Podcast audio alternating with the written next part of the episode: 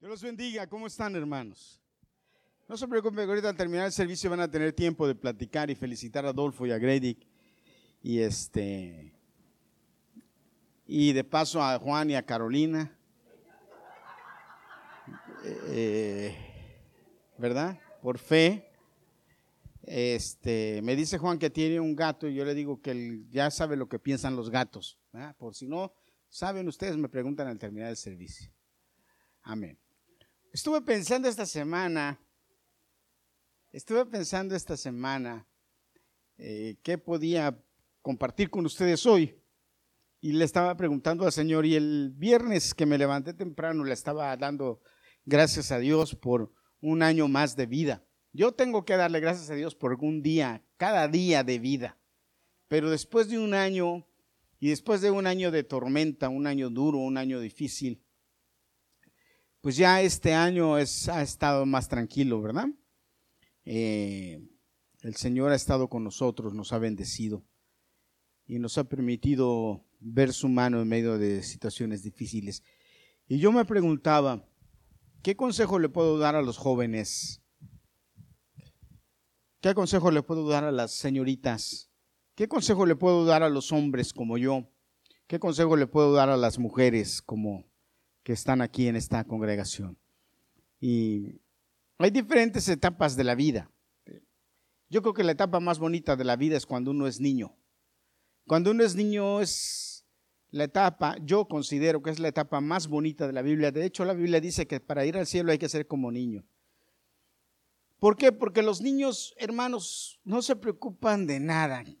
Porque qué triste ha de ser ver un niño preocupado. De verdad. Qué triste ha de ser ver un niño que se preocupe por algo. Pero realmente los niños no se preocupan por nada. Piden y les dan todo. ¿Verdad? Miren el hijo de Marjorie que ahí anda. ¿Qué le preocupa? ¿Qué le preocupa a Marjorie, a tu hijo? Nada. ¿Qué le preocupa? Nada. Todo lo que pide se lo dan. No pide que lo vistan y lo visten no pide que lo bañen y lo bañan, aunque no quiera a veces, ¿eh? porque a veces hay niños que no quieren que los bañen. Cuando tienen una necesidad extrema, lo único que hacen es llorar. ¿Y qué hacen sus papás? Mueven cielo y tierra y mar por arreglarle la situación. Porque si no la arreglan, pues ellos son los que van a pasar trabajo, aguantando los chillidos del niño. Porque el niño llora. Pero preocupado, nada. No le preocupa nada. Qué etapa tan bonita. Luego llega la adolescencia, que también es una etapa bonita.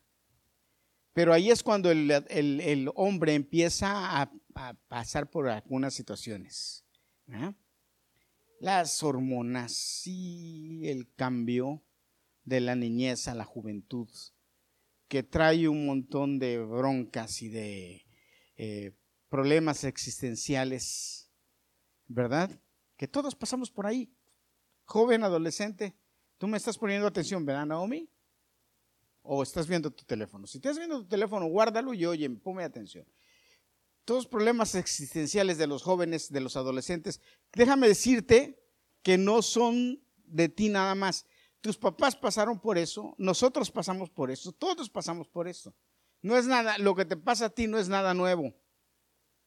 Lo que te preocupa a ti no es nada nuevo. Todos hemos pasado por eso y sabemos lo que es y lo, cómo se siente y, no, y cómo nos sentimos. Pero además de eso, es una etapa bonita porque disfrutas, porque la pasas bien, porque todavía no te preocupas por algunas cuestiones. Yo creo que lo más que te preocupa es sacar buenas notas en la escuela y algunos, porque la verdad a mí ni me preocupaba eso. Yo lo que me preocupaba era por pasar. Yo no era un alumno de que de a 100, y no oigan jóvenes, pero yo no era un alumno de que, que tengo que sacar 10. Nah, yo si pasaba ya la hice. Porque mi papá me decía, lo que quiero es que pases el año. Y yo, ok. Entonces yo pasaba. Claro que hay papás, como mi esposa, que les dice a mis hijos, que les decía a mis hijos, no, usted no, usted es un alumno de 100. Usted no me venga aquí con otra calificación que no sea 100, porque usted da para eso. Qué bueno que los papás eh, eh, empujen a sus hijos para eso porque sus hijos son inteligentes y deben dar para eso. Hermano, el que me diga que mi hijo no es da para eso, eh, da para otras cosas. ¿Cómo no va a dar para eso? ¿verdad? Así es que órale. Y luego llegan a la juventud. Y la juventud, ahí es sí que empiezan los problemas. Cuando empezamos a ser jóvenes. Pero ¿sabes qué? Qué etapa tan padre. Ay, cuando yo era joven, me quería acabar el mundo. Y de hecho hice cosas. Hacía lo que hoy yo me pongo a pensar y decía, ¿cómo hacía eso? Me decían, vámonos a Estados Unidos. Y vámonos, decía yo. Y sin dinero, pues yo, vámonos. Y arrancaba, agarraba camino. Que vámonos a Guatemala, que vámonos, que vámonos a El Salvador, vámonos. Que vámonos a Chiapas, vámonos, que vámonos a Tijuana, vamos, que vámonos a Monterrey, vámonos, a donde me decían vamos, yo iba. Cuando era joven.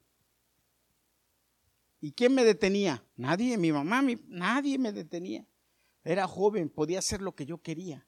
Dice la Biblia que cuando eres joven, sí, tú vas a donde tú quieres, pero que cuando llegas a viejo, tú vas a donde te llevan. Yo te voy a predicar de esto ahorita. Eclesiastés 12. Eclesiastés 12. Cuando eres joven, miren hermanos, cuando yo era joven, yo brincaba del techo de mi casa al piso de la calle, me le escondí a mi mamá. Herminio, yo me salía por la parte de atrás de la puerta, me subía a la azotea y de la azotea brincaba a la calle. Y mi hermano me decía, ¿cómo haces eso? Yo brincaba y cuando caía en el piso me dejaba caer, daba una vuelta y salía caminando por ahí. Y mi hermano me decía, ¿cómo puede? Yo salía como si nada.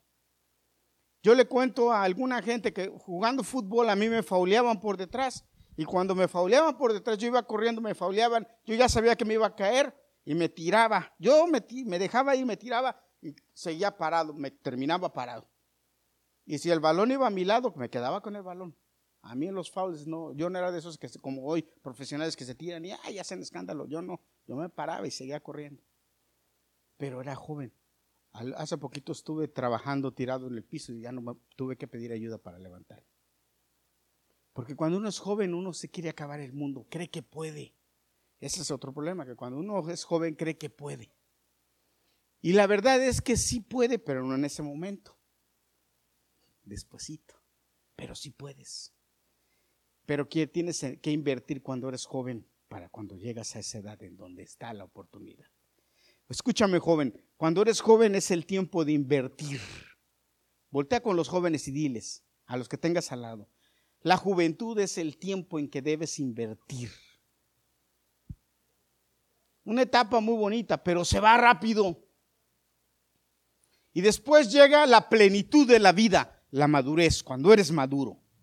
Cuando ya eres un hombre maduro, que es la edad en la que a veces muchos de nosotros nos descuidamos y nos hacemos gordos. Pero es la madurez, cuando tenemos la plenitud de vida por ahí de los 26, 27, 28 años a los 45, 50, 55, 60. La plenitud de vida, la madurez, en donde tienes que conquistar y en donde tienes que hacer todo.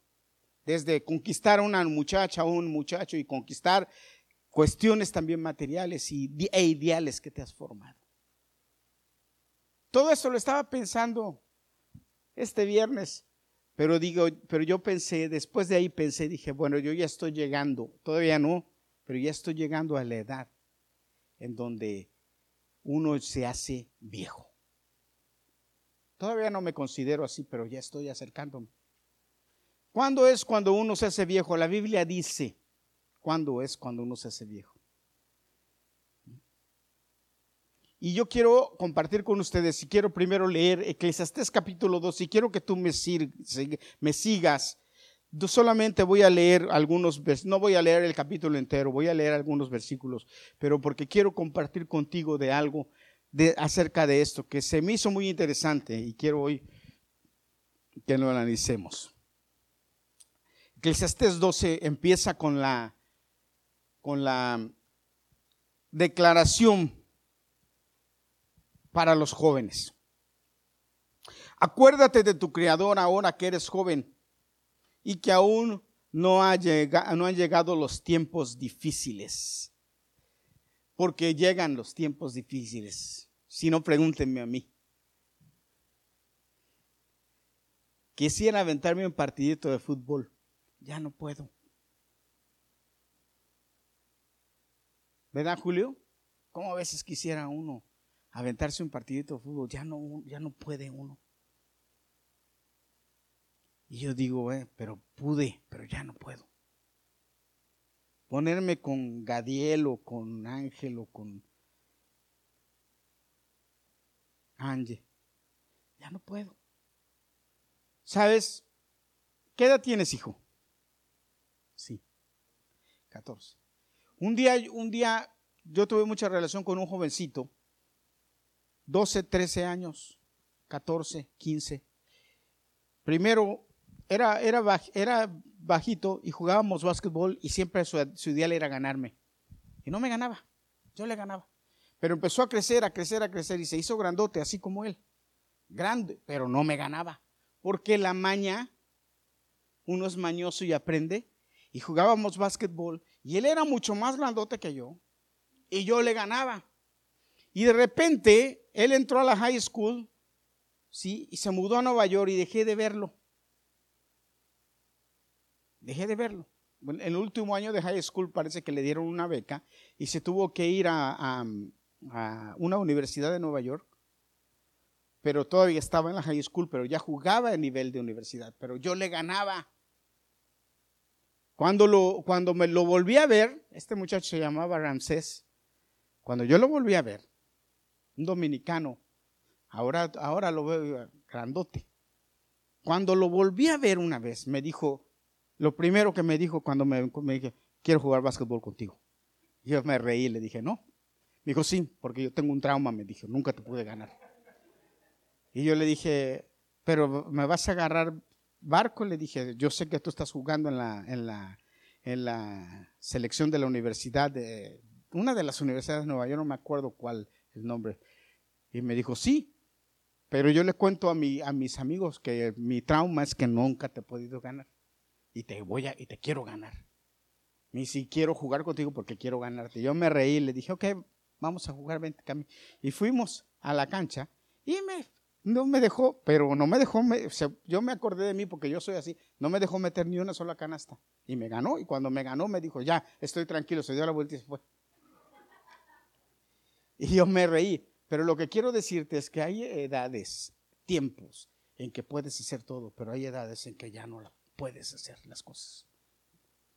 Porque eso es lo natural. Y el consejo aquí de Salomón, del sabio, es, gózate joven, acuérdate de tu Creador, ahora que eres joven, y que aún ha llegado los tiempos difíciles, porque ya vendrán años en que digas, no me trae ningún placer vivirlos. Y luego fíjate, dice, hazlo ahora cuando aún no se apaga la luz del sol de la luna y de las estrellas, y cuando aún hay nubes después de la lluvia.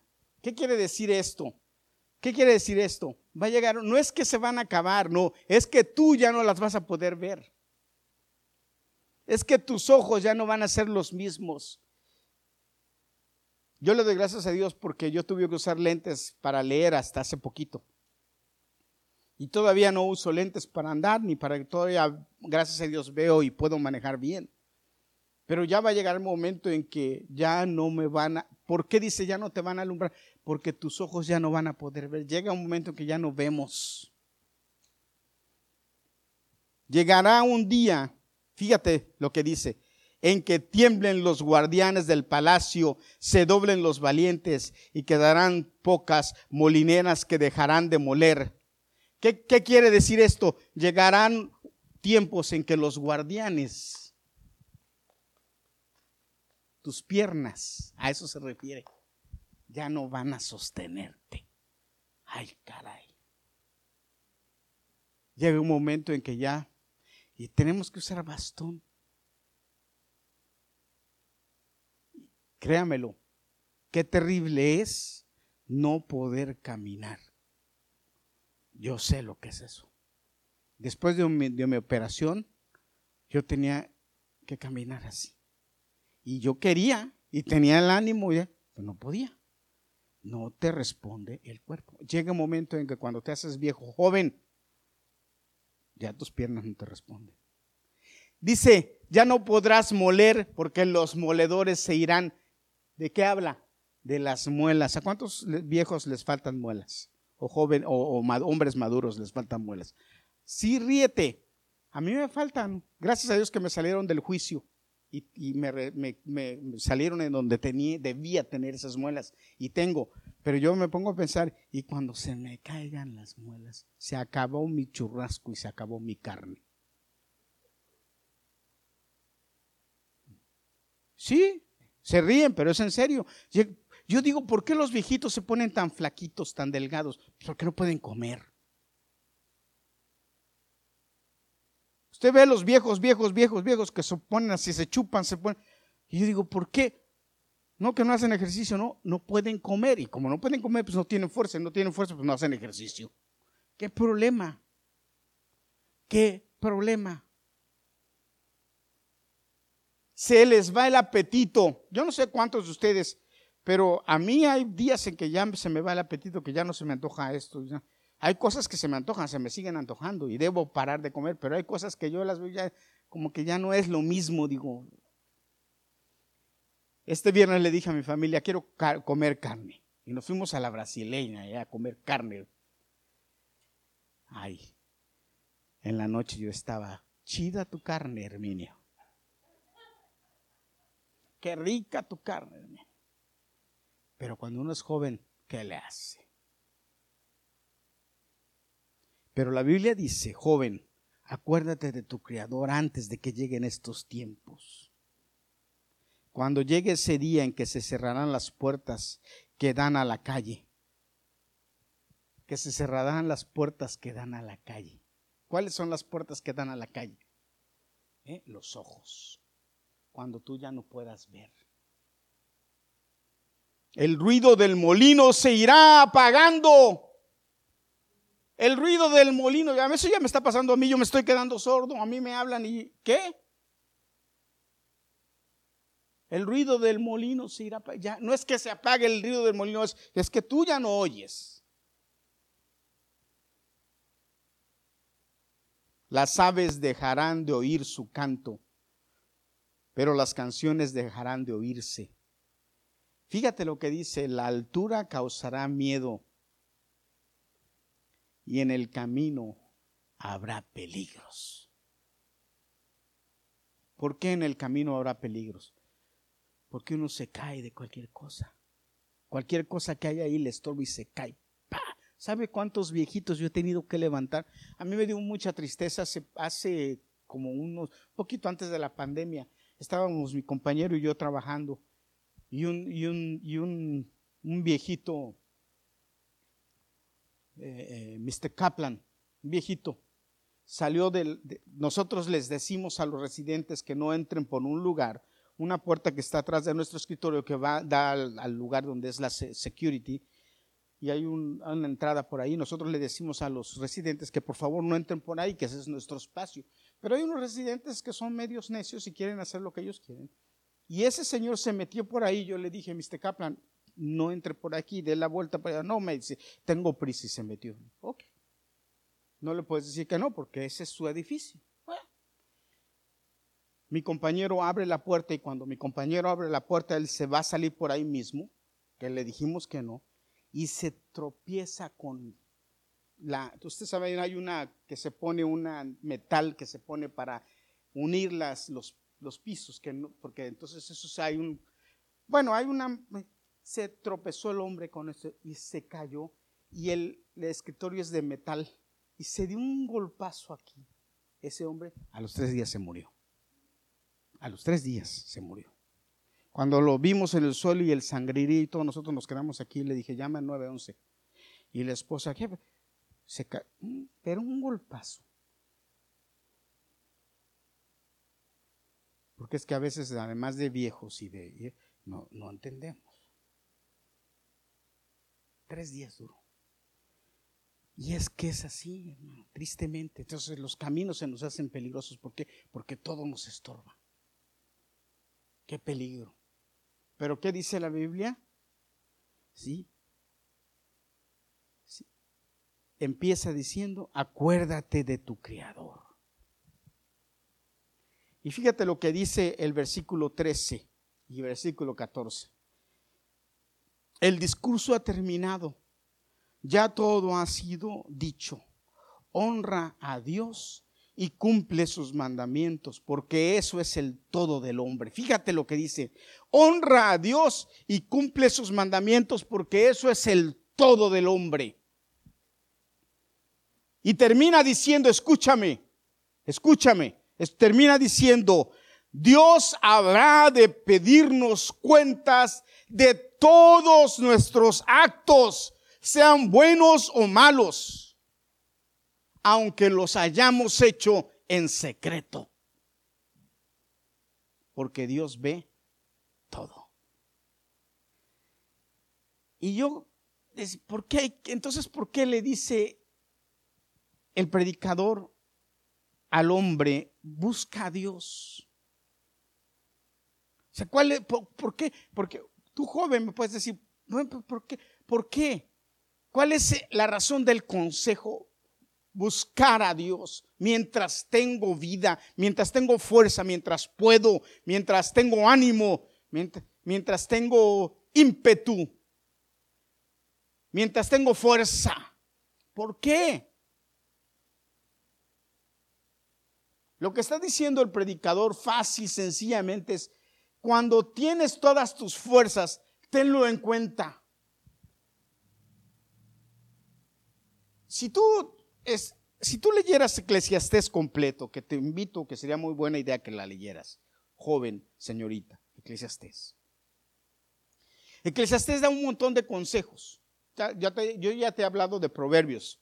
Eclesiastés es como un, un resumen pero más en cuestiones de la vida de uno. Y que si se habla de muchas cosas muy interesantes. Por ejemplo, fíjate, dice que es importante tener en cuenta a Dios cuando uno es joven, porque el joven tiende a olvidarse de Dios. El joven tiende a dejar a Dios en segundo término. Se cree tan ocupado y cree que las cuestiones de Dios son cuestiones de viejos. Y la Biblia, y aquí la Biblia dice, no, al contrario. Porque te dije, ¿te acuerdas que te dije que el tiempo de la juventud es tiempo de invertir? Si de joven inviertes en Dios, Dios se va a preocupar de tu futuro. Dios se va a encargar de tu futuro. Esa es la clave, eso es lo importante. Si tú de joven inviertes en Dios, Dios se va a encargar de tu futuro. Si tú no inviertes en Dios, entonces vamos a tener un problema. Vamos a tener un problema. Ahora, el joven cree que la vida terrenal es más larga de lo que realmente es. Cuando tú eres joven, tú crees que la vida no se va a acabar. Joven, te tengo una noticia. No, se va a acabar mucho más rápido de lo que tú crees. Tu juventud se te va a acabar más rápido de lo que tú piensas. Cuando somos jóvenes, pensamos que la vida terrenal nos va a traer tantas satisfacciones que queremos aprovecharla toda. Y déjame decirte, joven, no es así de fácil. Es un engaño a veces esto. el predicador dice que la vida, toda, todo lo que hay en la vida y todo lo que vivimos en esta vida es molestia, trabajo y pesar, vanidad y sufrimiento. Todo. Fíjate, si tú lees Eclesiastés vas a encontrar que Salomón, el hombre más sabio, aunque al final le falló su sabiduría, más sabio del mundo, dijo esto, he probado todo, lo he tenido todo y me di cuenta que en todo eso que probé, que tuve y que disfruté, no sirve de nada. Ahora, otra cosa que piensan los jóvenes es que la vida con Dios no te puede traer satisfacción o la satisfacción que tú crees. Y sabes que eso es una mentira que el diablo y la sociedad nos mete. No es, no es verdad. Y el último engaño que a veces los jóvenes piensan es que creen que la condenación eterna del alma, ¿sí? Es menos grave de lo que se dice o que no existe. Pues te tengo una noticia. La condenación eterna es tan grave que es eterna y muy grave. Y sí existe. Así como existe el cielo y la eternidad de Dios, así existe el infierno y tú eres el que vas a decidir a dónde quieres ir. Tú lo decides. Fíjate, rápidamente, ¿qué tan larga es la vida terrenal? ¿Qué tan larga es? La Biblia lo dice, más adelante lo voy a hablar, pero la Biblia dice que de 70 a 80 años aproximadamente. Ese es el límite que Dios le puso. ¿Sí? Y dice, los años de nuestra edad son 70 años. Y si los más robustos son 80, con todo dices molesta y trabajo, porque pronto pasan y volamos. Así dice el salmista. Amén. Los días de nuestra edad son 70 años, dice. Y si los más robustos son 80, con, todo fortaleza, con toda su fortaleza es molestia y trabajo. Dice molestia y trabajo. Ok, ahora, puede haber excepciones que vivan más, excepciones que vivan menos, pero ese es el, el promedio, ¿verdad? Ahora, ¿usted se ha puesto a pensar qué son 80 años? ¿Son 80 años? ¿Sabe? Yo me puse a hacer la cuenta. 29.200 días. 80, 80 años son 29.200 días. ¿Sabe cuántos son 29.200 días? Nada. 700 mil, 800, 700 mil, ¿sí? 800 horas. Pero espérese, una tercera parte de esto nos la pasamos durmiendo. O sea que realmente la vida no es tanto. 53.3 años nos la pasamos durmiendo. ¿Me estás haciendo caso de Inés? Qué bueno, gloria a Dios. Dale gloria a Dios entonces. 53 años nos las pasamos, algunos más. No voy a, pero 53 años nos la pasamos la tercera parte. No, perdón, creo que me equivoqué. Yo, yo, si me fallaron las matemáticas. Ahorita lo corrijo. En lugar de poner una tercera parte, puse dos terceras partes, ¿verdad? 26 años. Sí, 26 años y medio. Nos la pasamos dormidos. Que esto se, se transfiere, fíjese, 9.733 días. Nos la pasamos durmiendo. 233.600 horas dormimos al año. dormimos por, por, la vida. Y eso es si nos la pasamos, si vivimos, si llegamos a vivir 80 años. ¿Sabe qué dice la Biblia? Le voy a decir rápidamente. ¿Sabe qué dice la Biblia de la vida? La Biblia dice que la vida es como la hierba. Si usted quiere anotar las citas, anótelas. No las voy a leer, son muchas. Primera de Pedro 1.24. Y el Salmo 103, 15 dice que la vida es como la hierba. ¿Cómo es la hierba? La hierba crece, dice la Biblia, y a la tarde es cortada y se seca. Somos, el Salmo 103 dice, los días de nuestra edad son como la hierba. Crece en la mañana, en la mañana florece y crece y a la tarde la cortan y se seca. Hermanos, hay una película que a mí me gusta mucho, que es Gladiador. Y en una conversación, en una plática, eh, eh, un, hombre le está diciendo al otro, no somos más que ceniza y polvo. Hermano, esta vida es eso. ¿Qué somos? Cenizas, somos tierra. ¿Usted cree que la, vida, la, vida, la vida va a pasar? Y lo más triste de todo es que dice que pasamos y que nadie se acuerda de nosotros después de muertos. Nadie se acuerda de nosotros le voy a poner la prueba de que nadie se acuerda de nosotros. Fíjese, se lo voy a comprobar. ¿Tú crees, Ángel, que nadie se acuerde de nosotros después de que muramos? ¿Sí o no? ¿O sí se acordarán de nosotros? ¿Sí se acuerdan de nosotros? ¿Sí, Inés? ¿Se acordarán de nosotros? ¿Quién? ¿Nuestros hijos? ¿Quién? Le voy a, se lo demuestro. ¿Quiere que se lo demuestre? ¿Eh? ¿Cómo se llama tu abuelo? ¿Tu bisabuelo? ¿Mm? ¿Cómo se llama tu abuelo? ¿Quién? ¿Cómo se llama tu abuelo? Ángel. ¿Y tu bisabuelo? ¿Sí? ¿El abuelo de tu mamá? ¿El abuelo de tu papá? ¿Quién era el abuelo de tu papá, Julio? Tus tíos, ¿cuántos tíos tuviste? ¿Verdad? Hermanos, una, dos, tres generaciones no más se olvida. ¿Quién fue? ¿Quién sabe? ¿Mm? ¿Cómo se llamó tu abuelo? Ni los conociste. A la única que conociste fue a tu abuela. A la que conoces porque todavía vive. Pero de ahí en fuera, ¿cómo se llama tu tatarabuela? La, la, la mamá de tu mamá.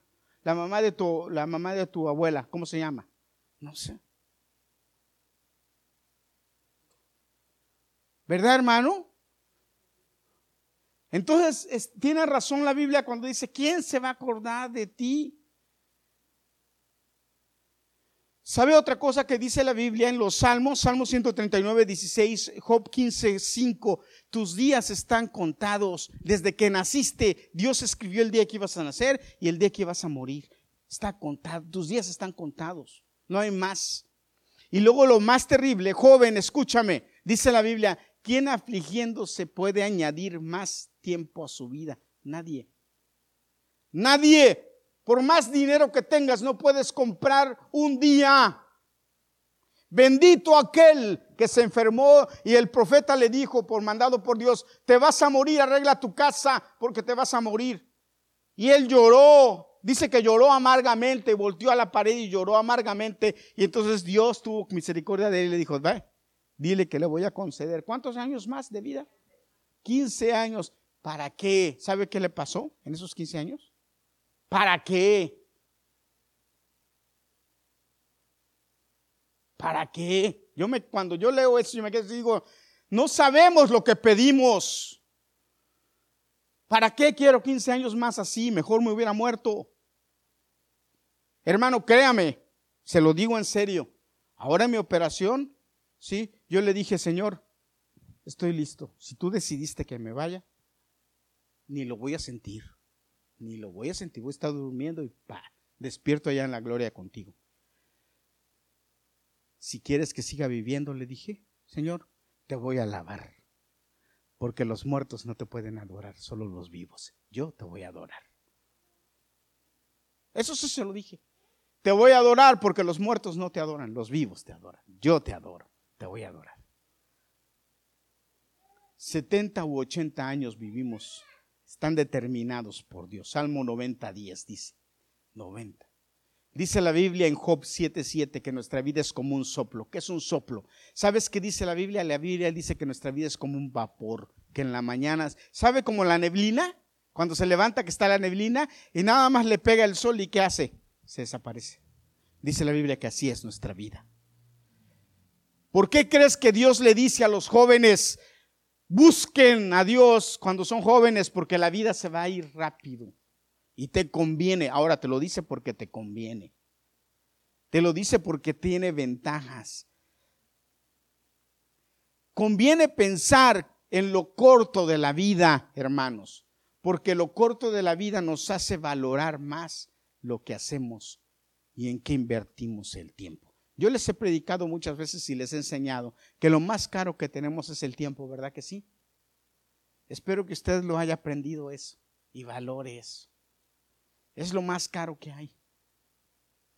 Ahora, debemos entender y valorar y poner en, un, en un, una balanza qué tan satisfactoria es la vida terrenal o qué tan satisfactoria puede ser la vida terrenal.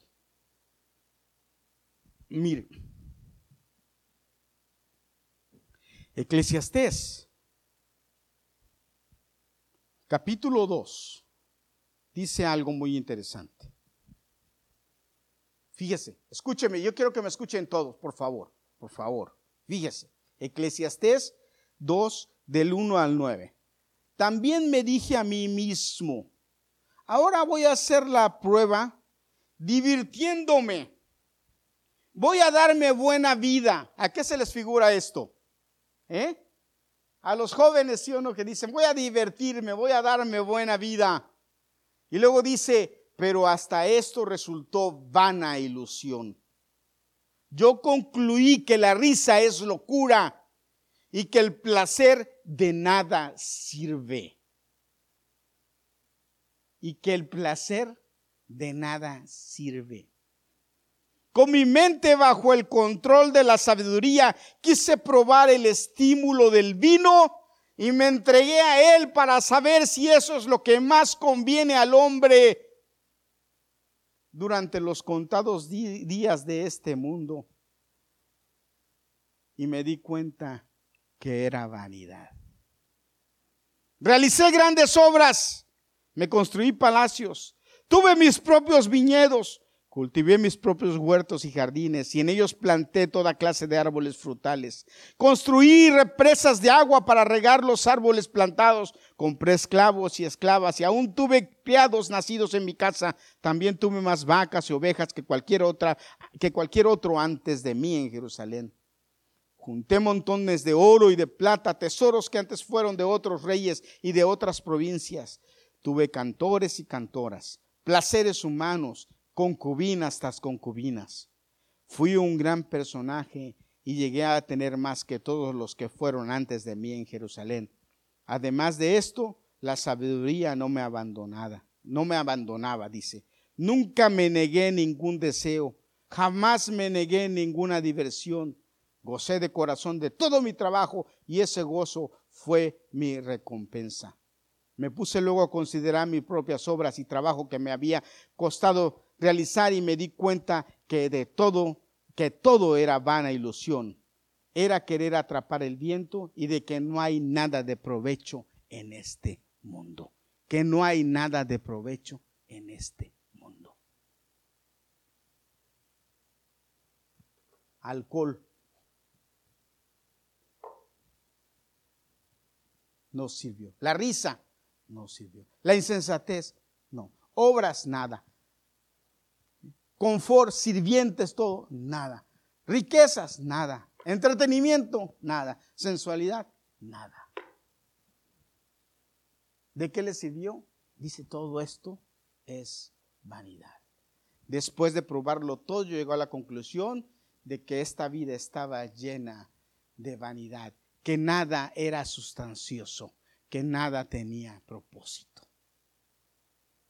Entonces, por ende, todo era vacío. Como dicen por ahí, mucha espuma y poco chocolate. A mí me da coraje cuando voy, me gusta mucho el caramelo maquiado, pero me da coraje cuando voy a Starbucks a comprar caramelo maquiado, porque me cobran a 6 dólares el vaso de caramelo maquiado, así grande. ¿Y sabe qué? Viene la mitad del vaso. Lo demás es espuma. Y me da coraje. Y por eso lo he dejado de comprar. ¿Sabe? La vida es peor que eso. Es pura espuma y nada de sustancia. Todo lo que usted pueda ver en la vida es eso, sin Dios, cuando Dios no está ahí. Pero cuando Dios está metido, todo es sustancia. Todo le sabe. A todo le encuentra el gusto a todo le encuentra placer, a todo le encuentra chiste, porque Dios está ahí. Por eso es joven que la Biblia te dice, busca a Dios cuando estés joven, para que la vida te sepa, porque si no, no te vas a ver. Esa es la clave, ¿me explico? ¿Me entendió? ¿Me siguió? Ese es el detalle. ¿Qué de la vida con Dios? Termino con esto. La vida con Dios, dice la palabra de Dios, que es real, que todo lo demás es un circo, pero la vida con Dios es verdadera. Juan 18, 37 y 38, si quiere anótelo. Dice la Biblia que la vida con Dios es gloriosa, segunda de Corintios 3, 8. Dice la, la, Biblia que la vida con Dios es con propósito, y el propósito que es alabarle, porque en el cielo ¿qué vamos a hacer? Alabarle. Y en la, en la tierra, eso es nuestro propósito principal, alabar a Dios. Isaías 43, 7, primera de Corintios 10, 31. Dice, dice que la vida con Dios trae recompensa en la tierra y en el cielo. En la tierra y en el cielo. Pero para terminar, Juan 10, 10 y el Salmo 16, 1 dice, que en ti, Señor, hay plenitud de gozo. Hermano, ¿qué más de vivir con Dios? Es vivir con gozo, es vivir con satisfacción, es vivir con alegría, es vivir con paz. ¿Qué forma de vivir esta vida de esa manera? Todo lo demás no te produce esto solamente Dios. Dios te produce todo esto. Por eso es que aconseja a los jóvenes, busquen de Dios. Hermano, ¿sabe? Hasta una tarde sentado en la playa viendo la puesta del sol, se vuelve bella, hermosa, pacífica cuando tienes a Dios en tu corazón. A sentarte y verla sin Dios en tu corazón. Y voy a terminar con esto. Sentarte y esperar la muerte sabiendo que vas a morir en ese momento. Con Cristo es un gozo. Pero sentarte y esperar la muerte sin Cristo es una agonía. Esa es la diferencia. Por eso, joven, la Biblia en este pasaje te dice, busca a Dios mientras puedes y tienes fuerzas. Invierte para que tu vida tenga sentido. Porque si no, todo lo que hagas te vas a ver desabrido. Todo. Podrás ser exitoso y tener una carrera, porque los hay. Se los digo, hermanos, jóvenes, muchachos, porque los hay. Yo los he visto. Exitosos ricos, con mucho dinero, con muchas propiedades, con penthouse en Nueva York, que tienen que usar droga, cocaína, marihuana, cualquier tipo de droga para ser felices porque tienen un vacío enorme en su corazón. Ese vacío lo único que lo llena es Cristo. Buscando placeres, buscando otras diversiones, buscando otras cosas que llenen sus vacíos, siendo que el único que llena el corazón es Cristo. No hay más. No hay más. Porque cuando te llenas de Cristo, todo lo demás, hermano, te sabe. Tiene sabor. Tiene sentido. Tiene un porqué. Y le puedes dar gracias a Dios por esto. Este es mi consejo a mis 57 años. Espero que lo tomes. 57 años Dios me permitió cumplir. Espero llegar a 80 sin problema. A los, a los 65 eh, me retiro, chiquita. Ah, no, que yo no me voy a retirar, dice mi esposa. Bueno, pues gloria a Dios. Me retiraré cuando me muera, ¿verdad? Gloria a Dios. Póngase de pie, ¿quiere recibir bendición? Le vamos a dar la bendición en el nombre de Jesús. Dios bendiga a Adolfo y a Grady que están esperando un bebé. Que Dios lo guarde ya desde ya y lo bendiga y le llene de vidas a esa nena hermosa que va a tener en el nombre de Jesús. Gloria a Dios. Qué bueno que estás aquí, Marjorie. Nos da mucho gusto verte. Qué bueno que estás aquí con tus hijos. Que Dios los bendiga y los, los, los llene de bendiciones. ¿A, ¿A cuándo te regresas? Mañana. Que Dios te bendiga y te guarde en tu camino. Amén. Vamos a orar. ¿Dónde está Gadiel? ¿Dónde se me fue Gadiel? ¿Está ocupado? Ok, bueno. Levanta tus manos para recibir bendición, hermano, en el nombre de Jesús. Gracias por los que nos van a ayudar a limpiar, ¿verdad? Que el Señor te bendiga y te guarde. Que el Señor haga resplandecer su rostro sobre ti y tenga de ti misericordia. Que el Señor alce sobre ti su rostro y ponga en ti paz. Y declaramos una bendición especial para tu casa, para tu hogar, para tu familia, tu esposa, tu esposo, tus hijos, tus hijas, tus nietos, tus nietas. Y que el Señor derrame de su bendición sobre cada uno de ellos. También declaro la bendición sobre tus empresas, tu negocio, tu trabajo, lo que tú hagas, Que esta semana sea una semana de triunfo y de bendición y que puedas ver la mano de Dios moviéndose en todo lo que haces. En el nombre de Jesucristo. Amén. Dios les bendiga, hermanos. Dios les guarde. Abraza, saluda y bendice a tu hermano. Y allá abajo, acuérdense ahí.